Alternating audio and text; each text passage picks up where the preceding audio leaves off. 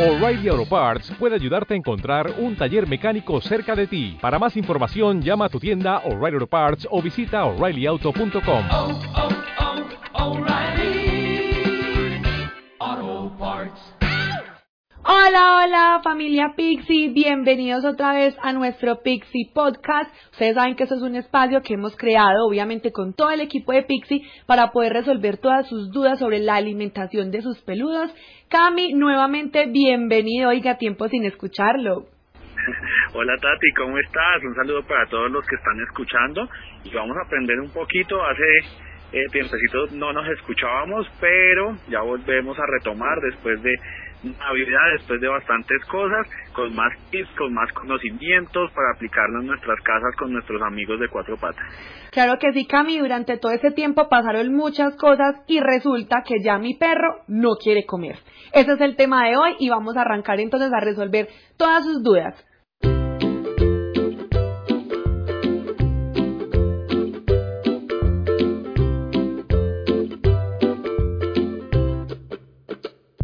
Retomamos entonces con nuestro tema del día. Mi perro no quiere comer, Cami. ¿Cuáles son las causas? No, y esto es un dolor de cabeza para más de un papito de, mascotas porque se vuelve eh, también un tema de ansiedad, de, de qué hacer, de si lo llevo o no al veterinario, comienzan a salir muchos mitos, viene el comentario de la vecina, eh, que dele tal y tal cosita, entonces debemos ser muy cuidadosos y saber identificar qué causas y qué podemos hacer en estos en estos momentos. A todas estas, Tati, ¿en serio no están comiendo las tuyas? No, mis perras comen hasta piedras si les diera, pero he escuchado la verdad eh, mucho este problema y lo que tú decías, muchos mitos, casi que uno se tiene que sentar a darle la comida, unos optan por darle los que les dan concentrado granito por granito, otros les echan el caldito de pollo y otros definitivamente encuentran en Pixie la mejor solución. Así es, Tati. Entonces revisemos qué causas pueden tener eh, este tipo de comportamientos. Eh, lo primero pueden ser temas de estrés. Entonces esto lo vamos a encontrar en animales que lleguen nuevos a una casa, un ejemplo, o que en esa casa y en esa familia estén pasando por alguna crisis o algo nuevo, un trasteo, algo que genere un cambio a nivel de percepción de estas mascotas mucho más orientado a, nivel de comportamiento. Entonces podemos ver ese cambio en la rutina de alimentación y vamos a ver que estos perritos no comen, pero del origen sería estrés, es encontrar el factor de riesgo, cuál, cuál es el detonante como tal y corregirlo. Ese sería uno de los, de los puntos a tratar. Cuando están enfermos también dejan de comer. El segundo punto, y de hecho creo que lo paso hasta de primero, Tati, creo que me, me lo volé, es que si tenemos a nuestro perrito que no come, de lo primero que tenemos que pensar es si tiene alguna condición a nivel de salud. Y conociendo pues si nuestro perrito es de, de buen apetito, si es muy voraz y dejó de comer hoy, es una señal de alerta eh, esa inapetencia como tal que puede prender las alarmas para llevarlo a donde nuestro médico de cabecera a decirle como pues a decirle qué está pasando y que él identifique con su examen clínico y con sus pruebas específicas pues todo el tema que, que puede estar pasando como tal. Hay enfermedades como la erliquia eh, que pueden causar este tema como inapetencias muy prolongadas y, y son características de, de muchas enfermedades, eh, dolencias eh, graves, algún dolor a nivel óseo, articular, que sea tanto el dolor que les quite y les suprima ese tema de, de comer, también se puede dar. Dolores a nivel de órganos internos, como a nivel de estómago, eh, a nivel intestinal, a nivel renal, hay muchas dolencias que pueden eh, reflejarse en no consumir alimento de nuestras mascotas. Entonces siempre va a ser una señal de alerta, sobre todo si tenemos un perrito que viene siendo muy voraz, porque algunos perritos ya los conocemos y uno sabe que, no sé, Tommy eh, no come desde que es cachorrito y es complicado para comer y dejó de comer, entonces tal vez en este tipo de, de historial médico pues no es tan prender esas alarmas, sino que se puede dejar como un análisis a otro tipo de, de causas. De hecho, Cami, esa es la primera señal de alerta cuando mis perritas se enferman y es que no comen. Ellas siempre comen y solo me ha pasado una vez que dejen de comer y efectivamente estaban enfermas. Correcto, ese, es, y, y cada familia identifica mucho pues lo, que- lo que tú nos estás contando. Entonces es de saber cómo, cómo ver cómo viene esa rutina y en qué momento se rompe. Vamos con una tercera causa, Tati, y en esta podemos hablar de cambios de alimentación. Un cambio de alimentación que lo pasé de X comida a X comida y resulta que esta comida nueva no le gustó a mi mascota. Entonces ahí también vamos a encontrar ese tema de, bajo consumo, de no consumo de alimentos eh, como tal.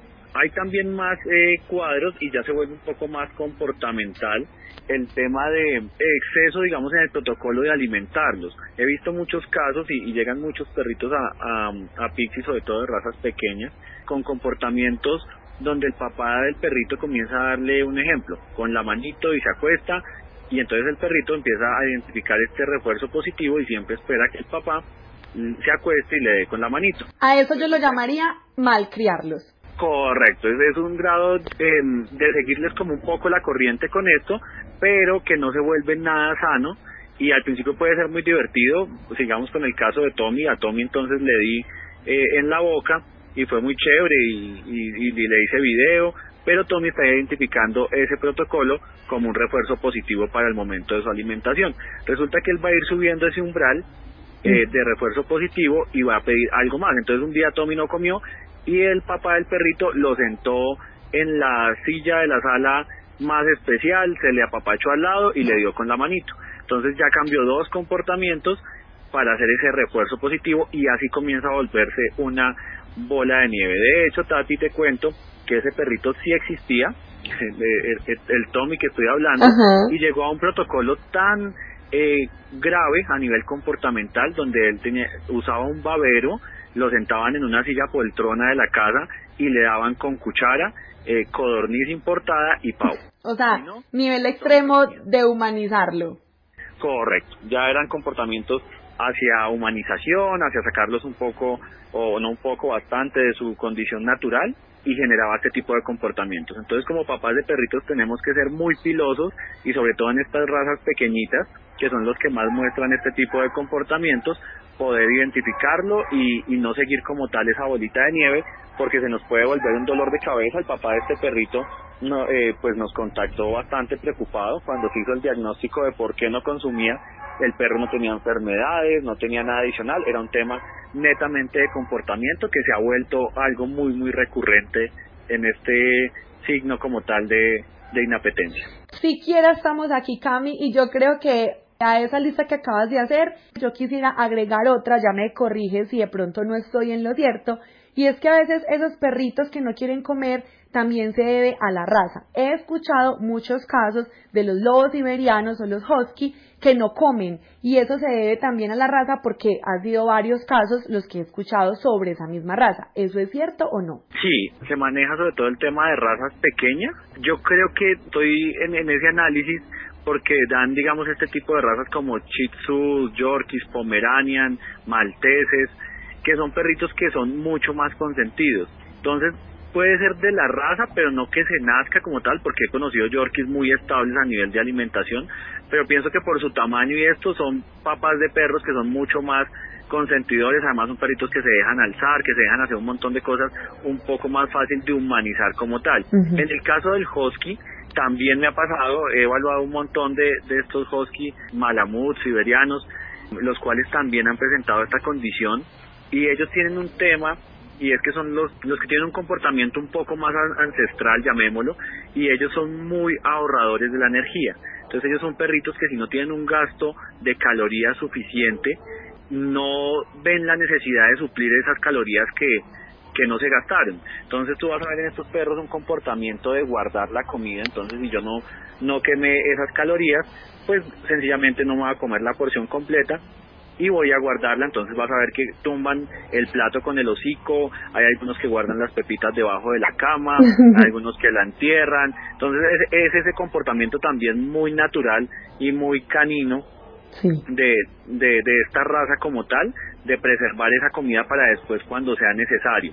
Entonces también lo he visto que recomendaciones para ese tipo de, de, razas, aumentar la actividad física eh, de estos perros para que tenga una demanda, de hecho para todos, si es por inapetencia y además que la actividad física también nos da una estabilidad a nivel eh, de comportamiento porque se gasta esa energía, se valora digamos al, al compañero de hacer ese ejercicio como líder de la manada, tiene muchos beneficios el hacer ejercicio. Mejor dicho, la actividad física nos da para otro tema de otro programa. Correcto. Después hablamos un poco mejor de, ese tema.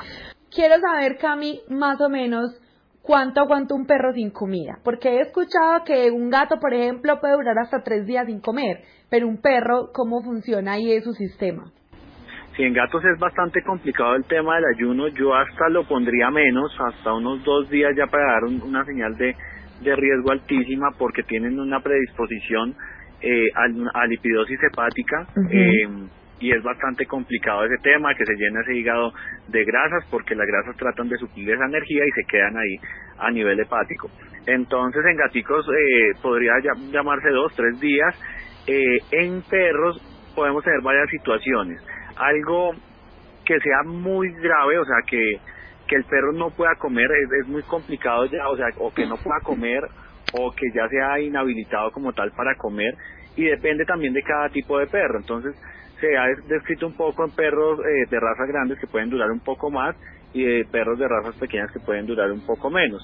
Entonces, en este tiempo de consumo de alimentos, y estoy hablando como de la parte de la dieta, no de agua, ya ahorita hablamos de agua que para mí es más importante y es mucho más vital, o sea, con, con alimentos podríamos describir en, en un perro grande una semana y me, una, una semana, semana y media como máximo, eh, y estoy hablando de un caso muy riesgoso de, no sé, una catástrofe, el perro se quedó atrapado, pues no debería llegar a eso, o sea, estoy siendo el más trágico.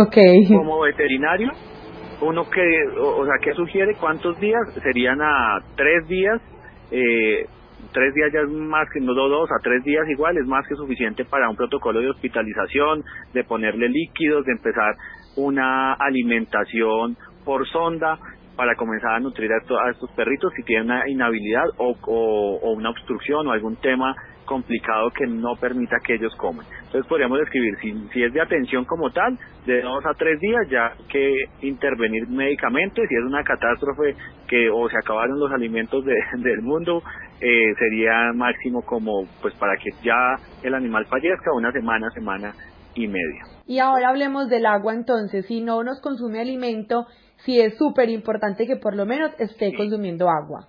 Correcto, de hecho hay muchos perritos que no comen durante mucho tiempo, casos digamos de cachorros eh, con parvo, con moquillo, y estos perritos logran sobrevivir o, tener un periodo de hospitalización mayor con poner fluidos o reemplazar todo el, tema de electrolitos que es fundamental. Entonces en agua podemos describir que en razas pequeñas ya comenzamos a tener fallas graves después de dos días de consumo eh, de no consumo, de agua, correcto, y perros de razas grandes tres a cuatro días como máximo, de ahí vamos a tener problemas a nivel orgánico, el agua es fuente de vida y, y esa sí no se puede restringir, por eso como recomendación siempre las, las coquitas de, de agua deben estar llenas a disposición para cuando nuestras mascotas quieran, porque es crítico el tema de, de agua, es mucho más grave que el mismo alimento. Bueno, Cami, listo. Entonces, yo ya sé cuánto dura mi perro sin comer, yo ya sé cuáles son las causas, pero si definitivamente mi perro no come, ¿yo qué tengo que hacer? ¿Cuál es el protocolo que hay que seguir cuando yo empiezo a ver que mi perro está dejando la comida? Bueno, ahí atacaríamos totalmente a la causa principal para eso tenemos que hacer un diagnóstico inicial, como lo que analizamos hace un rato, él suele comer y dejó de comer, es punto crítico.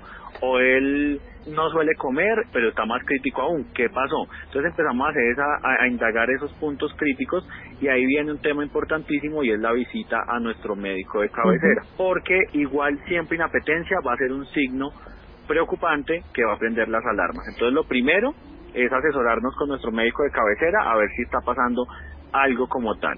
Aquí tenemos pues los profesionales, los médicos generales o ya el médico gastroenterólogo. Y para temas de comportamiento que es lo que en segundo punto tocaría trabajar están toda la parte de los etólogos que ahorita hay muchos eh, profesionales muy buenos eh, trabajando en este tema.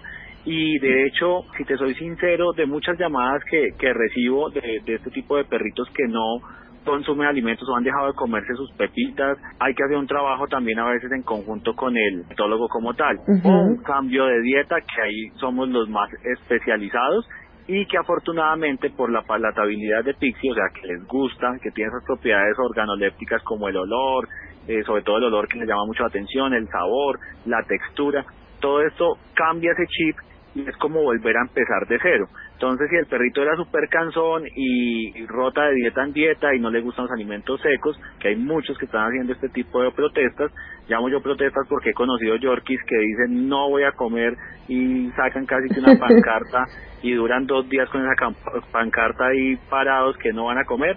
Para ellos tenemos unas dietas muy especiales, muy palatables y vuelven a, cambiar el chip. Entonces ellos se comen eso y, al principio lo valoran como un snack. Entonces como, oh por Dios, mi papá me trajo esto delicioso, yo quiero comer, comer, comer, comer esto. Y ese es el momento para intervenir también la parte de conducta de nuestra mascota. Entonces si le dábamos con la cuchara, si lo alzábamos, si le dábamos tres vueltas antes en, ese protocolo, ahí como estamos empezando de cero con un alimento nutritivo y muy apetitoso, vamos a dejar de hacer todos esos protocolos y lo vamos a dejar comer solito como debería hacerlo normalmente una, un animal de compañía. Reseteamos el chip y comenzamos de cero con Pixie. Esa es la mejor solución entonces. Correcto. Y eh, si no es por ese lado, indaguemos con nuestro médico de cabecera a ver si tiene algún problema de salud o con nuestro etólogo a ver si tenemos algún problema de comportamiento que, que se haya muy complicado. Lo que les digo, el reinicio como tal con Pixie eh, funciona muy bien, pero como complementario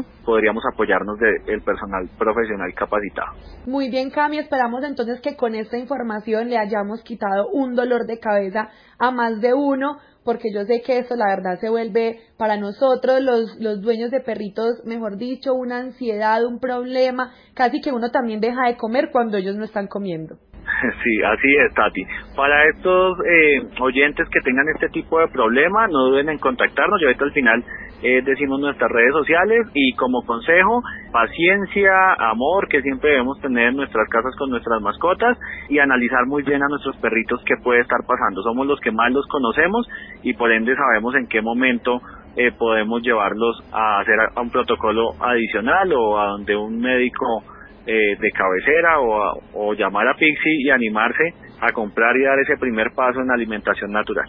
Así es, Cami. Entonces, si alguno de ustedes que nos está escuchando tiene un problema como este o desea comunicarse con Camilo Raigoso, médico veterinario especialista en alimentación para mascotas, ustedes nos pueden escribir a nuestras redes sociales en Instagram y Facebook. Nos encuentran como arroba pixie.pet. Muchas gracias por escucharnos. Muchas gracias a ti, Cami, entonces, por este espacio. Y nos escuchamos en un próximo Pixie Podcast. Chao, chao.